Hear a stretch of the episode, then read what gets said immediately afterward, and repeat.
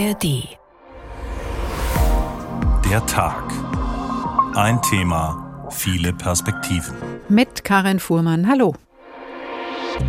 Es tut halt echt weh, wenn man immer als Problem dargestellt und gesehen wird. Oft verbunden ist das entweder mit Schrecken, aber auch häufig mit einem Erleben von Scham. Die hohe Zahl an Diskriminierungserfahrungen aufgrund des Alters in einer zunehmend älter werdenden Gesellschaft unterstreicht, welchen großen Handlungsbedarf wir hier haben. Ich weiß, was da im Hirn passiert, wenn man Frauen mit grauen Haaren sieht, aber das ist mir egal. Ich will alt sein. Ich bin so müde zu versuchen, jung zu sein. Und da hilft dieser Hollywood-Schauspielerin auch kein Du siehst ja gut aus für dein Alter. Das klingt gut gemeint, in der vermeintlichen Wertschätzung steckt aber Altersdiskriminierung, genau wie in dem Satz Dafür bist du noch zu jung. Die mittleren Lebensjahre gelten in unserer Gesellschaft als Ideal von entscheidungsfähigen und selbstbestimmten Erwachsenen, die frühen und späten Lebensjahre daneben als Abweichung. Und schon kann abschätzig über die viel zu jungen Fridays for Future Kids gesprochen werden oder über die demografische Zeitbombe, die die Älteren zur gesellschaftlichen Bedrohung abstempelt.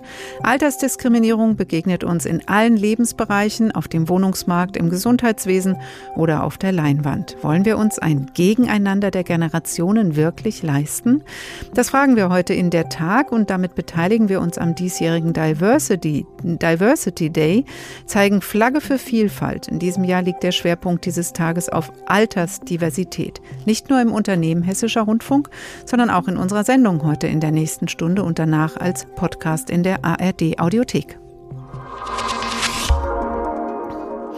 Zu jung, zu alt, was Generationen trennt, haben wir heute getitelt. Diversität heißt auch Altersdiversität und Diskriminierung heißt nicht nur Bewertung oder Abwertung anderer aufgrund von Merkmalen wie Geschlecht, Herkunft, Religion oder körperlicher oder geistiger Einschränkungen.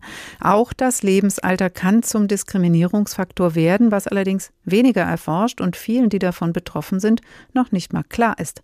Weder alten noch jungen Menschen. Zu wenig wird darüber gesprochen und das wollen wir heute ändern. Sandra Winz Winzer hat sich auf die Suche nach Altersdiskriminierung begeben und hat nicht nur Beispiele, sondern auch relevante Folgen entdeckt. Altersdiskriminierung. Dieses Wort stand 2006 erstmals im Rechtschreibduden. Die Bedeutung Diskriminierung aufgrund fortgeschrittenen Alters. Jens-Peter Kruse, der stellvertretende Vorsitzende der BAXO, Bundesarbeitsgemeinschaft der Seniorenorganisationen, sagt, Altersdiskriminierung ist aber viel mehr. Im Grunde genommen Austrag einer mangelnden Wertschätzung des Alters überhaupt in unserer Gesellschaft. Johannes Karatanasis, Koordinator des Antidiskriminierungsnetzwerks Hessen, berät Menschen in ganz Hessen. Er sagt, ob jung oder alt, sei dabei egal. Grundsätzlich kann das Lebensalter immer eine Rolle spielen, auch in beide Richtungen, in der Kombination Zugang zum Arbeitsplatz, Wohnraumvergabe und die Vergabe von Krediten begegnet uns dieses potenzielle Diskriminierungsmerkmal am häufigsten. Beispielsweise nenne ich die Benachteiligung von BerufsanfängerInnen oder die Schwierigkeiten für junge Eltern, mit kleinen Kindern Wohnraum anzumieten. Das Netzwerk, kurz Adibe, klärt dann über Rechte auf und fordert Stellungnahmen ein. Die Vermutung dahinter? Dass ein Nicht-Einstellen bzw. Nicht-Vermietung konkret mit dem Lebensalter zu tun hat, auch mit den Lebenswirklichkeiten. Diskriminierung aufgrund des Lebensalters steht an vierter Stelle der häufigsten Anfragen der Antidiskriminierungsstelle, sagt Jens-Peter Kruse von der BAXO. Nachteile im Alter bei Autoversicherungen und im Gesundheitswesen gehörten dazu. Wenn Sie 65 werden und äh, sich ein neues Auto kaufen, dann erleben Sie plötzlich eine ziemlich starke Erhöhung der Versicherungsprämie. Und diese Erhöhung tritt auch dann ein, wenn Sie 55 Jahre überhaupt nicht einen Unfall verursacht haben. Versicherungen begründen das mit einer Risikokalkulation, müssen diese aber seit 1995 nicht mehr offenlegen. Die Baxo sagt, das wäre notwendig. Weil wir den Verdacht haben, dass hier die Versicherungen Mehreinnahmen haben von circa einer halben Milliarde. Diskriminiert im Alter fühlen sich oftmals auch Frauen, die in der Öffentlichkeit stehen. HR-Moderatorin Susan Atwell äußerte sich hierzu bereits öffentlich im HR-Fernsehen. Also du bekommst in dem Moment viele Likes und viele, viel Lob, wenn du jünger aussiehst, als du bist. Und in dem Moment, wo sich eine Frau so zeigt und man ihr ansieht, wie alt sie ist, in dem Moment äh, wird sie oft abgewertet. Jens-Peter Kruse von der Baxo betont, wichtig sei auch, dass Betroffene Altersdiskriminierung selbst erkennen. Viele ältere Menschen sagen, wenn man sie fragt, äh, fühlen sie sich diskriminiert, sagen zunächst nein, weil sie selbst, wenn man so will, diese negativen Altersbilder, die damit verbunden sind, schon internalisiert haben. Wenn man einen Augenblick sich mit ihnen unterhält, dann sagen sie, oh ja, da haben sie eigentlich recht. Das war eigentlich nicht richtig, wie man mit mir da umgegangen ist. Altersdiskriminierung ist Alltag und sie trifft sowohl junge Menschen als auch ältere. Mit Diskriminierung älterer Menschen beschäftigt sich auch Professor Martina Brandt am Lehrstuhl für Sozialstruktur und Soziologie alternder Gesellschaften an der TU Dortmund. Guten Tag, Frau Brandt. Hallo, Frau Vormann. Sie sind Vorsitzende der neunten Altersberichtskommission und von Bundesseniorenministerin Paus beauftragt, sich mit dem Thema Altwerden in Deutschland, Potenziale und Teilhabechancen in der Altersberichtskommission zu befassen. Wenn Sie von Altwerden sprechen, was genau ist damit gemeint?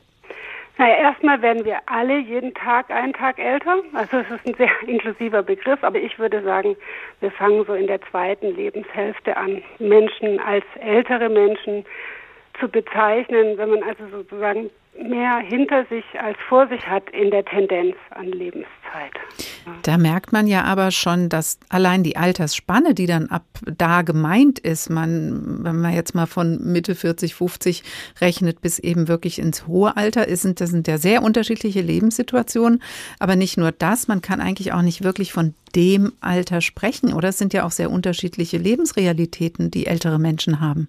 Genau, das ist eine riesengroße Vielfalt zwischen unterschiedlichen Altersgruppen, aber auch innerhalb von Altersgruppen ähm, sind wahrscheinlich die Unterschiede größer äh, als die Gemeinsamkeiten an manchen Stellen. Ja, das sind vielfältige Lebenswege, die zu unterschiedlichen biologischen Alterszeitpunkten auch unterschiedlich aussehen. Und wie genau gehen Sie dann daran, weil man ja eben nicht alles über einen Kamm scheren kann? Wie ja. differenziert können Sie das betrachten?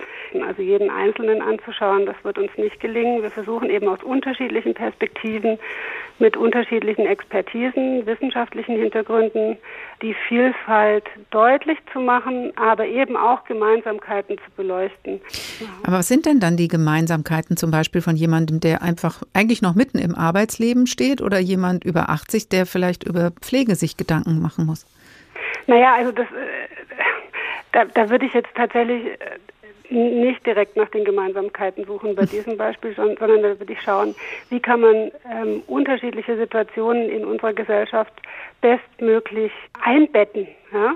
Also mhm. jemand, der im sogenannten jüngeren Alter ist und noch arbeitet, hat andere Bedürfnisse, Herausforderungen, aber auch Chancen wie jemand, der im hohen Alter ist und eben Unterstützungsbedarf gegebenenfalls auch, auch entwickelt. Und das müssen wir auch unterschiedlich sehen und das zeigt eben genau diese Heterogenität. Also mhm. es gibt eben nicht das Alter oder die Alten, genauso wenig wie es das Jungsein oder die Jungen gibt. Ja, und zwischen 45 und 85, das ist ja eine ganze Generation, wenn nicht sogar zwei. Ja, äh, genau. Und natürlich fragt man sich, warum ist das überhaupt ein politisches Thema, Frau Brandt? Warum interessiert sich die Bundesregierung für die Generation, die, sagen wir, auf dem Weg raus aus dem Arbeitsmarkt ist oder sogar schon ausgeschieden?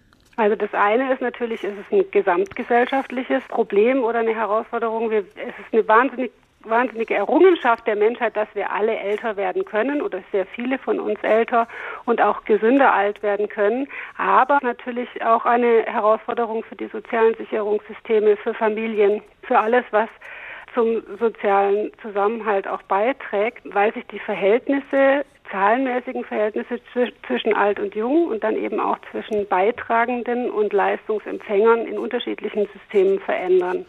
Und das betrifft eben nicht nur Ältere, das betrifft die gesamte Gesellschaft. Und äh, der Blick auf die Potenziale ist natürlich ein politisch interessanter, weil das unter Umständen genau dieses Verhältnis zwischen denen, die beitragen und denen, die Leistungen empfangen, auch verändern kann. Also wenn mehr Menschen länger gesund, aktiv, produktiv, all diese Worte sind da im Spiel, alt werden, dann sind natürlich auch weniger Menschen, die abhängig sind von, von Leistungen. Und das ist sozusagen eine Stellschraube, an der wir diese Herausforderungen, die wir in alternden Gesellschaften für alle sehen, vielleicht äh, besser in den Griff bekommen mhm. können. Es ist natürlich auch eine Wählergruppe. Es ist ja, wenn Sie gerade diese Altersspanne so weit fassen, sind das ja eine sehr, sehr nicht ganz irrelevante ja. Größe an Menschen. Ja. Jetzt gibt es eine Befragung für eine Studie im Auftrag der Antidiskriminierungsbeauftragten Ferda Attermann. Da kam heraus, ein Drittel der Befragten, die waren zwischen 16 und 94, befürworteten, dass alte Menschen wichtige Berufe und gesellschaftliche Rollen an jüngere Menschen abtreten sollten. Stimmt die dahinter steckende Ansicht, dass Ältere zu viel Einfluss haben in unserer Gesellschaft?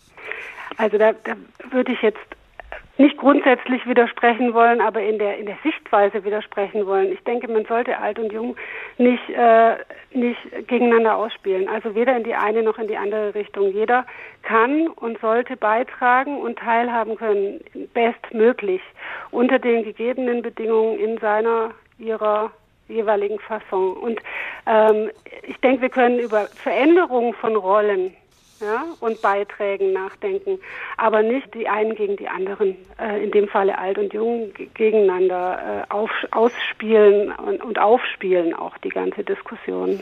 Weil diese Vorwürfe gibt es ja auch in die andere Richtung. Dann ja. gibt es ältere, auch politische Akteure oder Akteurinnen, die dann ähm, beklagen, dass die Jüngeren ja nicht mehr richtig arbeiten wollen, nur an die Vier-Tage-Woche und die Work-Life-Balance denken. Die jetzigen Älteren hätten auch anders über Arbeit gedacht, wenn sie jetzt geboren würden. Ja, also von dem her, und es geht ja letztlich nicht darum, was Einzelne oder was einzelne Gruppen äh, gegebenenfalls äh, erlebt haben, sondern wie wir jetzt zusammenleben können unter den Bedingungen und mit den Erlebnissen, die wir haben, finde ich. Also mhm. das ist keine konstruktive Art daran zu gehen, wenn man ja, sich gegenseitig Vorhaltungen macht. Ja. Auf Ihren Bericht müssen wir noch ein knappes Jahr warten. März 24 ist das Ziel, dann wird der Altersbericht vorliegen. Mhm. Die Bundesseniorenministerin Lisa Paus, die Auftraggeberin, ist ja auch für Familie und Jugend zuständig und es gibt auch, genauso wie den Altersbericht, auch einen Jugendbericht. Ist der für Sie ebenso wichtig? Den gibt es schon sehr viel häufiger und auch länger als den Altersbericht. Und ich denke, der ist mindestens genauso wichtig. Aus meiner ganz persönlichen Sicht wäre es schön, tatsächlich auch einen gemeinsamen Bericht zu haben. Aber letztlich geht es darum, ne, alt und jung zusammenzudenken. Denn diese Vielfalt birgt nicht nur Herausforderungen, sondern auch Chancen, sagt Professor Martina Brandt. Sie beschäftigt sich mit alternden Gesellschaften und ist Vorsitzende der neunten Altersberichtskommission. Vielen Dank, Frau Brandt. Danke Ihnen.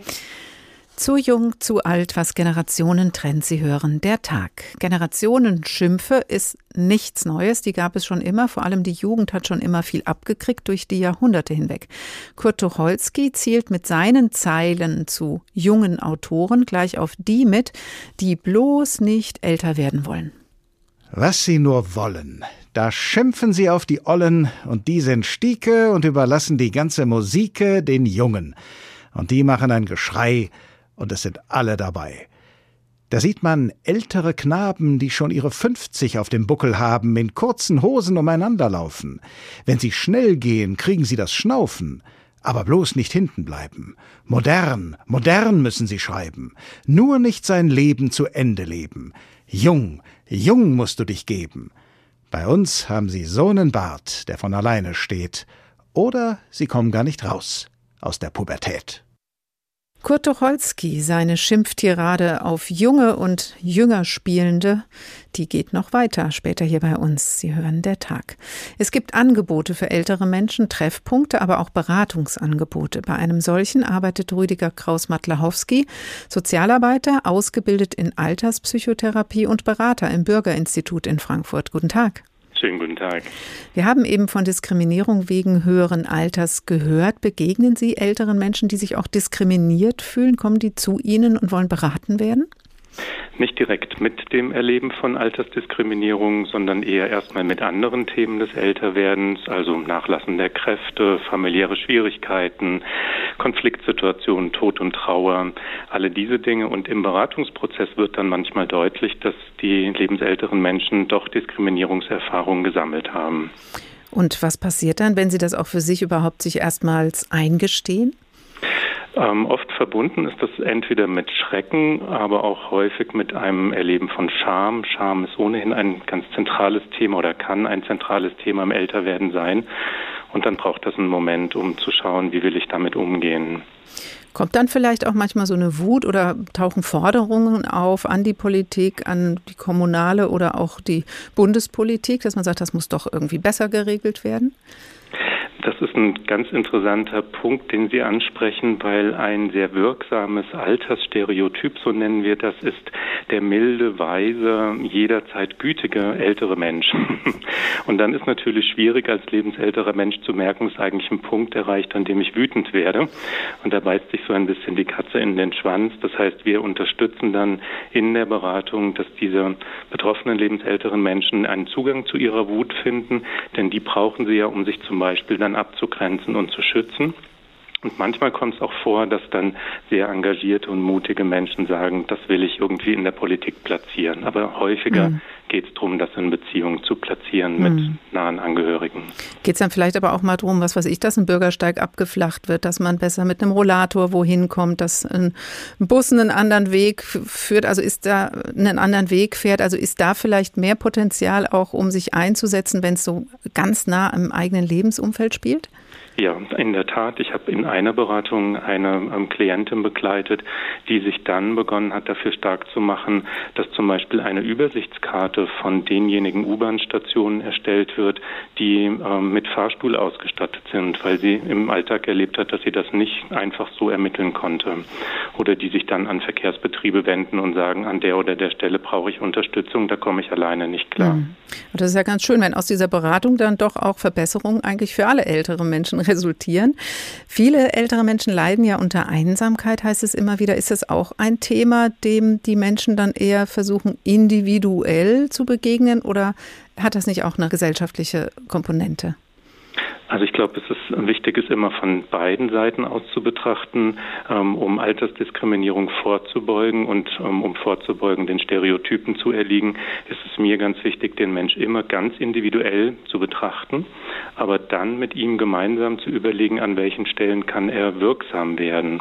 Also das Beispiel, was ich benannt habe, hat dieser Frau ja auch ermöglicht, dass sie erleben konnte, wirksam zu werden und etwas zu tun gegen das, was sie eingegrenzt hat. Das kann man ja auch vielleicht dann mit anderen zusammentun und dann hat man schon wieder was gegen die Einsamkeit getan. Genau, und da haben sich ja inzwischen in Frankfurt auch Gruppen gegründet und wir versuchen in unserem Netzwerk dann Menschen immer auch weiter zu empfehlen und zu ermutigen, Kontakte zu suchen. Gibt es da genug Anlaufstellen? Ähm, also ich kann es jetzt pauschal für Frankfurt nicht im Sinne von genug oder zu wenig beantworten. Ich glaube, eine zentrale Herausforderung ist, wenn Sie ein gewisses Maß an Einsamkeit erreicht haben, ist die Hemmschwelle überhaupt nach draußen zu gehen entsprechend hoch. Das heißt, da müsste man dann schauen, inwieweit Multiplikatoren solche Menschen ähm, unterstützen können, auch die Wohnung wieder zu verlassen, aktiv zu werden. Das hört sich so an, Herr Kraus-Matlachowski, als wäre das einfach so eine Kombination aus einem gesellschaftlichen Rahmen, der auch vielleicht politisch unterstützt geboten werden muss, aber auch aus einer individuellen Beratung, die ja dann eben Sie überwiegend leisten? Genau, zum Beispiel. Also das ist nicht bei jedem Menschen so, aber es gibt immer wieder die Fälle, in denen es nicht ausreichen würde, wenn das Angebot von außen gewissermaßen an die Tür gebracht wird, weil Menschen es nicht zwangsläufig eben einfach mal so annehmen können. Zum Beispiel, weil sie das Gefühl haben, es steht ihnen nicht zu oder die Scham, die ich erwähnt habe, die sie davor abhält. Ähm, das können Beweggründe sein, die das dann schwierig machen. Alles auf jeden Fall auch Hürden, die die Teilhabe schwieriger machen. Und das haben wir ja vorhin in der Sendung gehört, wie wichtig diese Teilhabe ist. Einfach um dabei zu sein, um fit zu bleiben, um auch gesund ja. zu bleiben. Und das ist natürlich auch gesellschaftlich ein Ziel.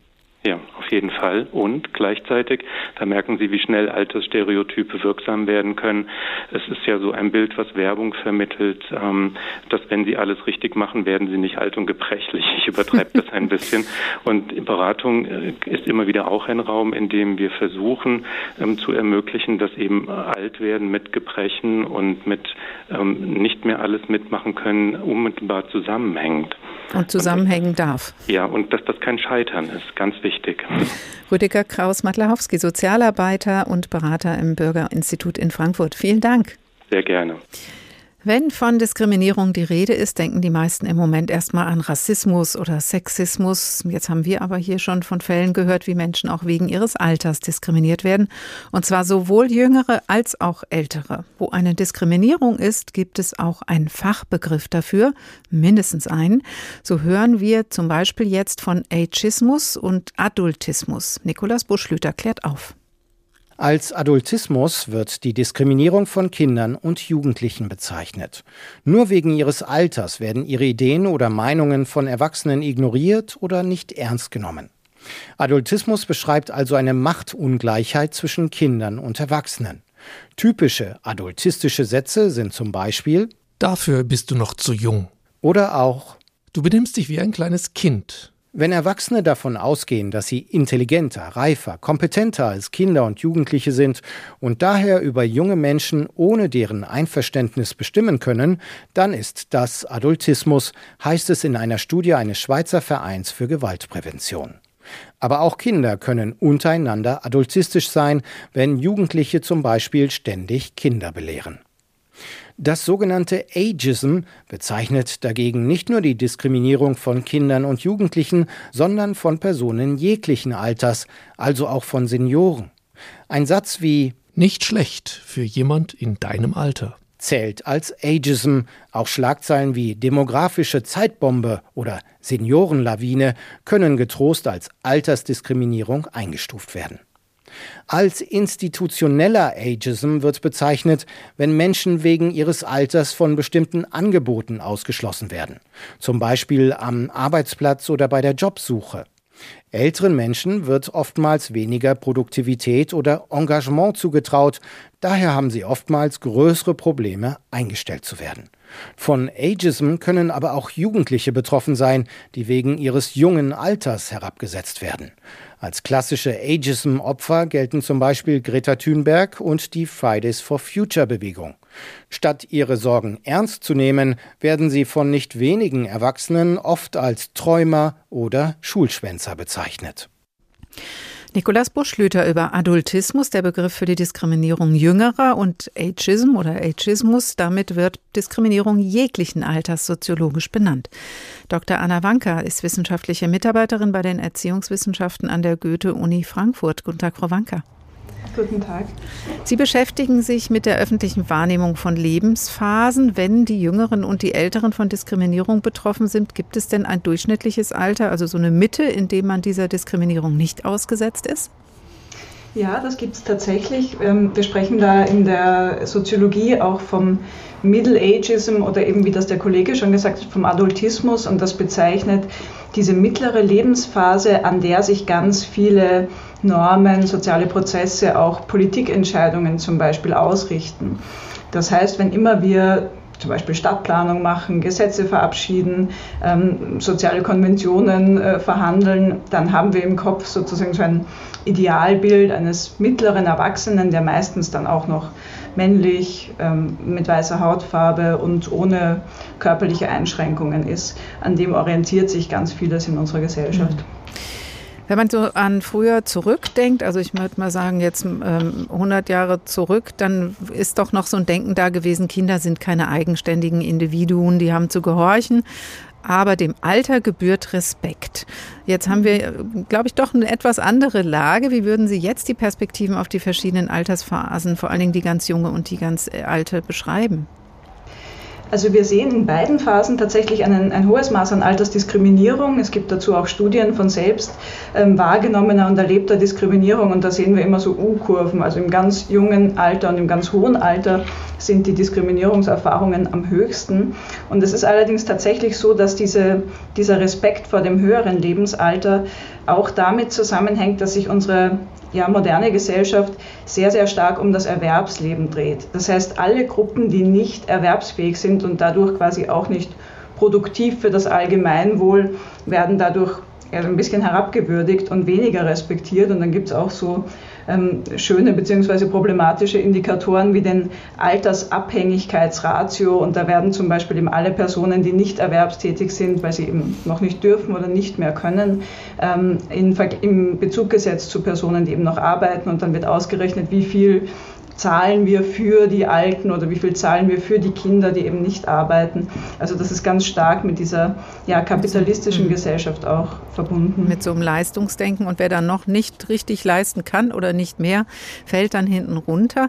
Mir fällt dazu jetzt ähm, auch noch die Erfahrung aus der Pandemie ein. Da waren ja durch das Alter definierte Randgruppen besonders betroffen. Die Todesrate der Erkrankten war bei den alten Menschen besonders hoch und die psychischen Folgen aus dieser Zeit trafen Jüngere sehr stark.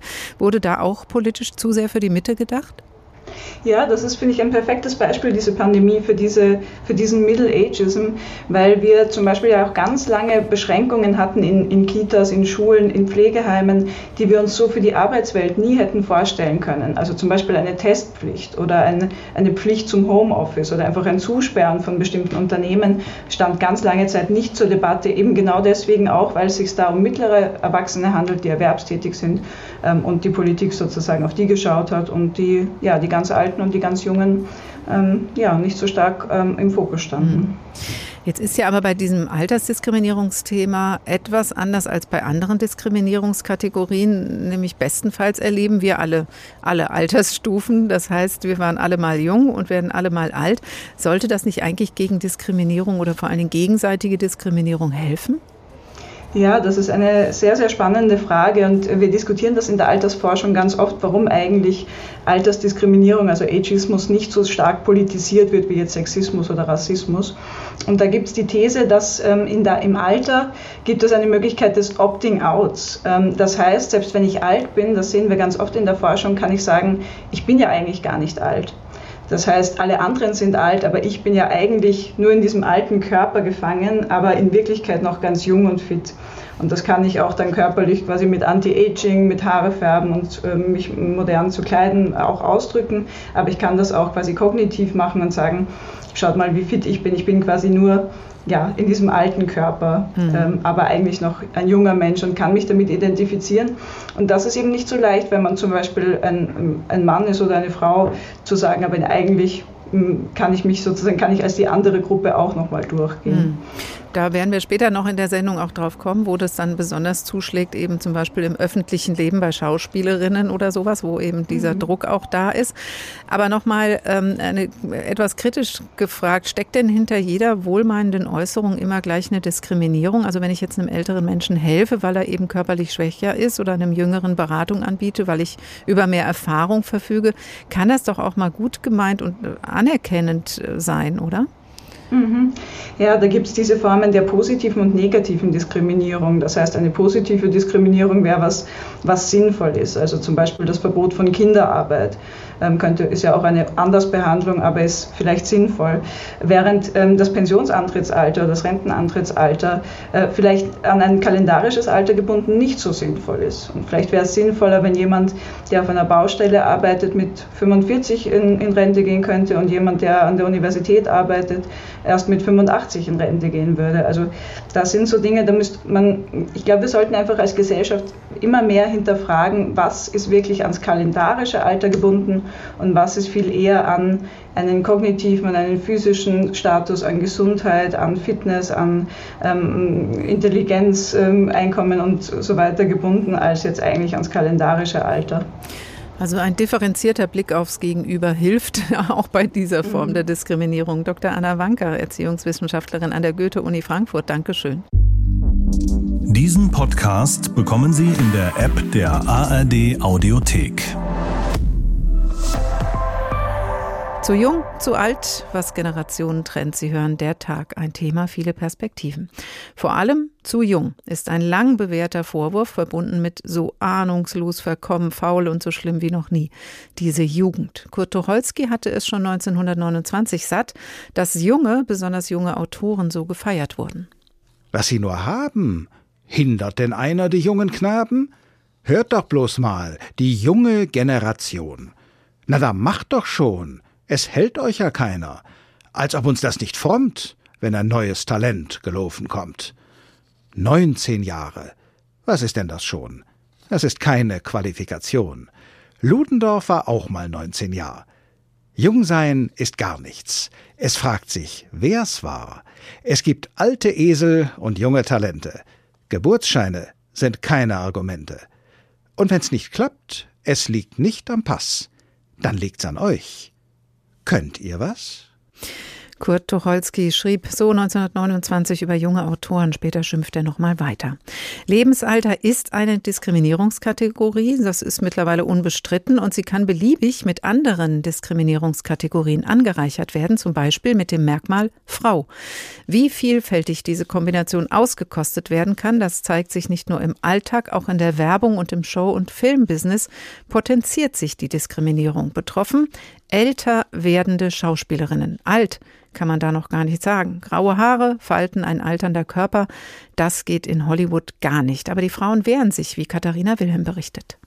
Robert Redford und seine Schauspielkollegin Sissy Spacek sitzen beim Interview. Es geht um den Film, den sie 2018 herausgebracht haben, The Old Man and the Gun. Ob und wie er denn übers Alter nachdenken würde, will der Interviewer wissen. Antwort Redford, Was I don't spend a lot of time thinking about that. You don't? No, not, not about aging. I think the character doesn't think about it either. Nein, er denke überhaupt nicht darüber nach. Seine Figuren würden das doch auch nicht, sagt Redford. Er ist da Mitte 80. Und was ist mit seiner Filmpartnerin Spacek? Damals 60. Do you think about it? I'm a woman, of course I think about it. Yeah. Ja, klar doch. Ich bin eine Frau, sagt sie, fast entrüstet. Es ist das Hollywood-Problem, benannt, wie man sagen würde, in a nutshell. Männer können in Würde altern, zumindest bekommen sie ohne Probleme Rollen, egal ob 18, 38 oder 80. Für Frauen sieht die Welt anders aus.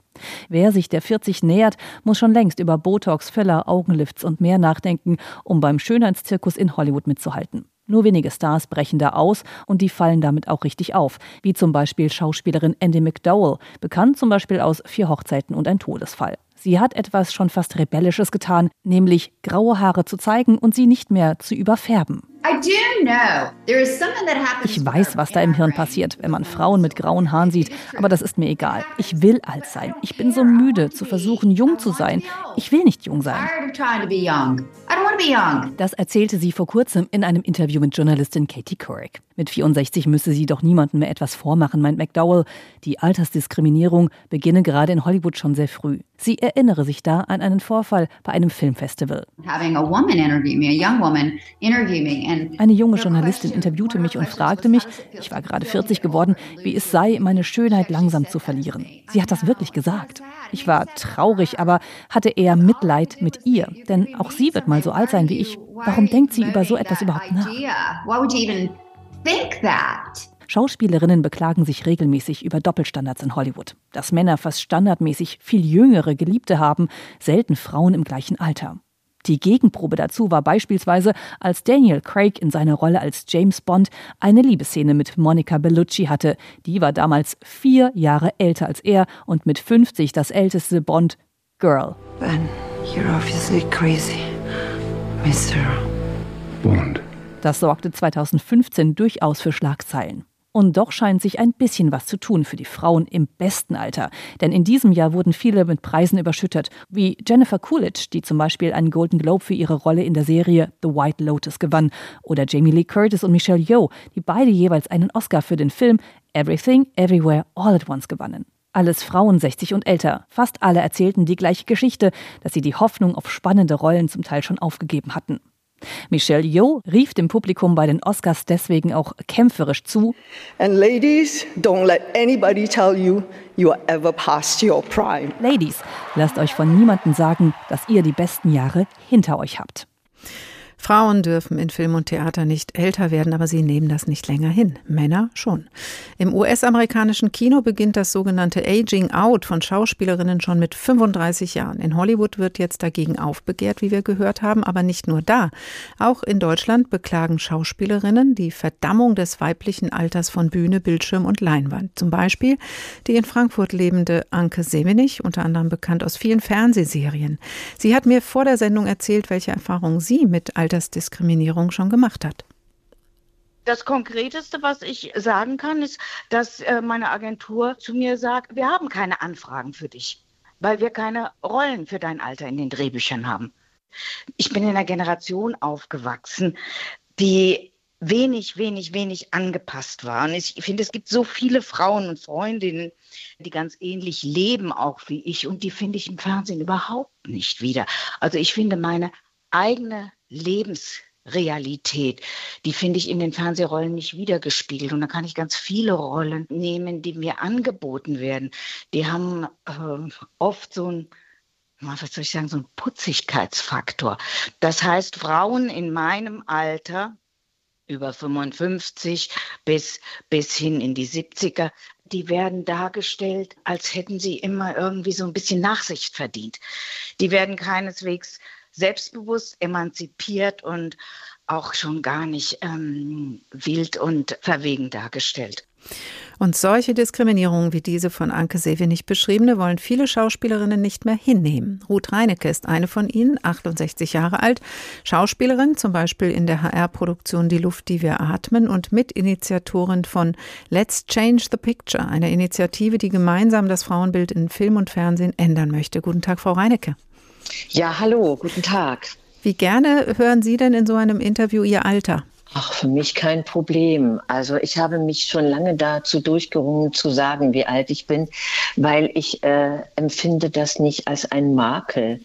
Erstens sieht man es mir an, mal mehr, mal weniger, wie, wie jedem Menschen. Aber wir sind ja so im Radio. wir sind im Radio. Äh, aber das Äußere oder mh, das Abbild meint ja nicht nur, wie man aussieht, mhm. sondern wie man lebt. Die Anke Sevenig hat es ja eben sehr schön beschrieben, finde ich. Und Sie ja. beklagen genau das mit Ihrer Initiative, wie Anke Sevenig, dass die Altersbilder, die in Film und Fernsehen angeboten und transportiert werden, reduziert sind auf jüngere Jüngere. Ab welchem Alter fallen denn Frauen so nach ihrer Wahrnehmung raus? Also erschreckenderweise höre ich schon bei Kolleginnen, die ähm, etwas älter als 40, 45 sind, dass es da schon sich sehr ausdünnt. In den 50er Jahren geht es vielleicht noch mal so ein bisschen. Äh, und ab den 60ern äh, haut es dann überhaupt nicht mehr hin. Also um mal so eine Zahl zu sagen, ähm, zwischen 50 und 59 Jahre, das ist ja alles erforscht worden, äh, ähm, sind die Frauen, 24 Prozent der Frauen sind da, äh, also sind 24 Prozent Frauen sichtbar und 70 Prozent Männer oder 76 Prozent. Mhm. Und bei 60 plus äh, ist das Verhältnis schon 20 Prozent Frauen zu 80 Prozent mhm. Männer. Also das ist, das ist Fakt. Erstmal nur die Sichtbarkeit. Und wie, wie sie dann sichtbar sind, das ist dann nochmal ein ganz anderer Punkt. Aber dann könnte man natürlich sagen, ja, in Fernseh und Film spiegelt sich die gesellschaftliche Realität wieder in Würde altern. Das geht halt für Männer Männer in unserer Gesellschaft leichter und älter werden als natürlicher Prozess. Damit tun sich viele und vor allen Dingen Frauen eben schwer und dann sieht man das auch nicht. Hm. Naja, ich würde gar nicht so gerne so in so eine Diskussion gehen. Ähm, also was man da sieht oder was man nicht sieht. Ich glaube, es ist ein Grundverständnis in dieser Gesellschaft, was irgendwie noch ein bisschen unterbelichtet ist. Ich finde, dass die Lebensphase Alter eine lange, inzwischen sehr lange und kulturell formbare und eine sehr wertvolle Lebensphase ist mit einer Entwicklungsdynamik. Also wenn man sich überlegt, dass wir in den letzten 100 Jahren 20 Jahre mehr Lebenserwartung haben. Das ist eine Menge und die will man ja leben. Ich gehe ja nicht sozusagen aus dem Arbeitsprozess und warte darauf, dass ich nicht mehr krauchen kann, dass ich nichts mehr auf der Tasche habe, nicht mehr am Leben teilnehmen kann und gucke dann, wo ich mir ein Plätzchen suche, wo ich sterbe. So ist das ja nicht. Wir sind ja vernetzt. Wir, wir stehen ja mitten im Leben wir stehen ja mitten im Leben und äh, äh, das hört ja nicht auf, wenn man plötzlich äh, älter wird. Mhm. Und das wollen Sie dann auch sehen und das wollen Sie auch spielen, ganz offensichtlich. Ja, Sabine, po Sabine Postel hat es mal so formuliert, dass sie gesagt hat, man solle nicht gegen sein Alter anspielen. Also ich verstehe das als ein Plädoyer für ehrlich bleiben. Kann das mhm. ähm, auch das Älterwerden auf der Leinwand dann als etwas vermitteln, was einfach mit Erfahrung und Reife und vielleicht auch Stolz zu tun hat? Ja, da kommen wir ja zu einem ganz entscheidenden Punkt. Also diese, diese Menschen, die wir die Älteren nennen, die haben ja schon gelebt oder haben bestimmte Erfahrungen gemacht. Die bringen also sehr viel Erfahrung mit, die bringen auch sehr viel Krisenfestigkeit mit, wie man jetzt bei der Pandemie auch ge gesehen hat. Es ist erforscht worden, dass die Resilienz bei älteren Menschen in dieser Pandemie um ein Vielfaches stärker war als bei den Jüngeren. Das hat natürlich mit einer Erfahrung zu tun, was man schon durchgemacht hat oder was man erlebt hat oder wie man sich aus einer Krise rausgerettet hat. Ähm, und ähm, ja, es hat natürlich damit zu tun, dass da ein kompaktes Leben dahinter steht und dass Erfahrung kein Wert mehr ist oder ein, nur ein geringer Wert. Das erschüttert mich, muss mhm. ich Ihnen ehrlich sagen. Aber Weil ich eigentlich, also ich bin, nur ein Satz noch, ich mhm. rede immer in, in, in, in, langen Schleifen. Einen kleinen Satz. Ich, nur ein Beispiel aus meiner Berufsgruppe. Als ich ans Theater gekommen bin, ich habe sehr viel und sehr lange Theater gespielt, über 40 Jahre und habe das sehr gerne getan. Aber als ich angefangen habe als junge Schauspielerin, da war ein Ensemble, da gab es die ganz Jungen wie, mir, wie mich, ja, und wie meine Studienkameraden. Äh, äh, mhm.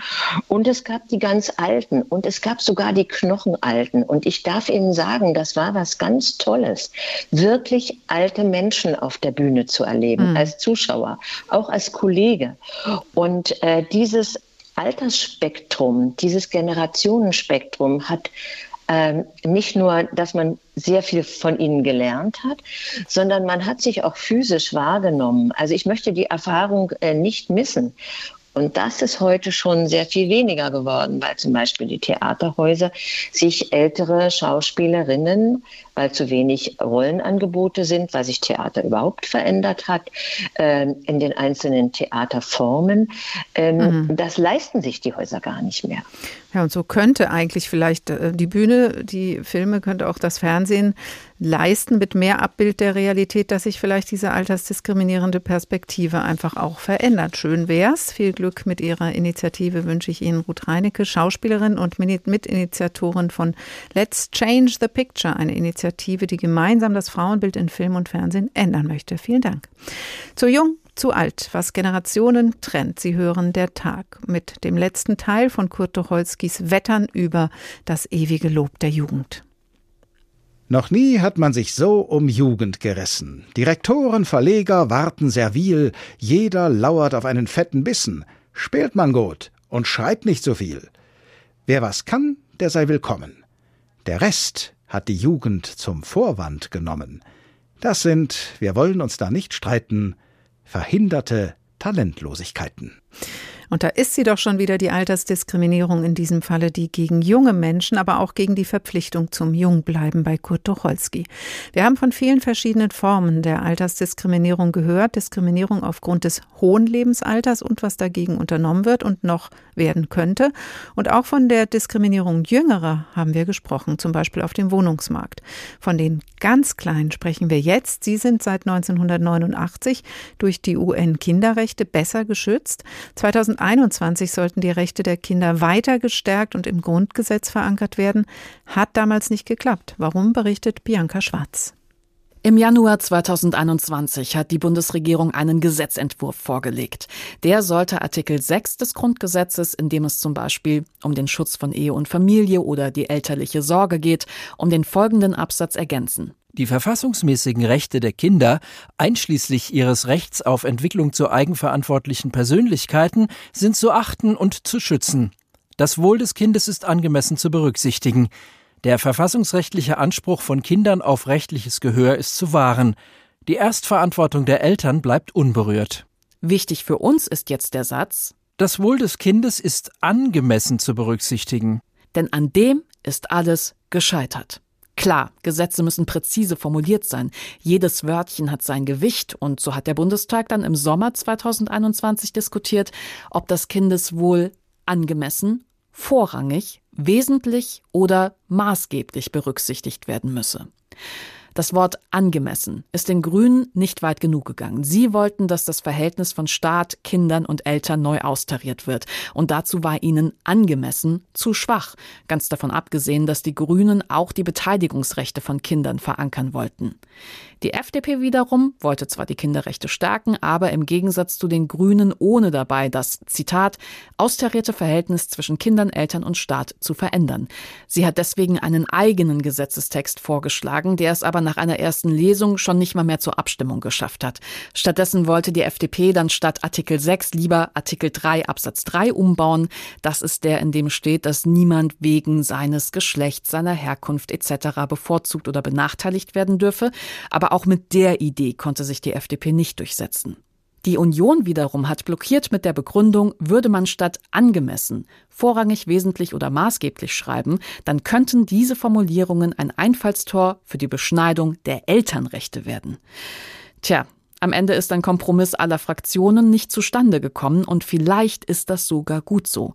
Denn zum einen meinen auch Kinderrechtsexperten, dass dieser Gesetzesentwurf ziemlich dünn war und zum anderen haben wir ja auch noch das EU-Recht und die in Deutschland geltende EU-Grundrechtecharta verpflichtet Staaten dazu, das Kindeswohl vorrangig zu berücksichtigen, nicht einfach nur angemessen. Bianca Schwarz über den misslungenen Versuch, Kinderrechte im Grundgesetz zu verankern. Das war 2021.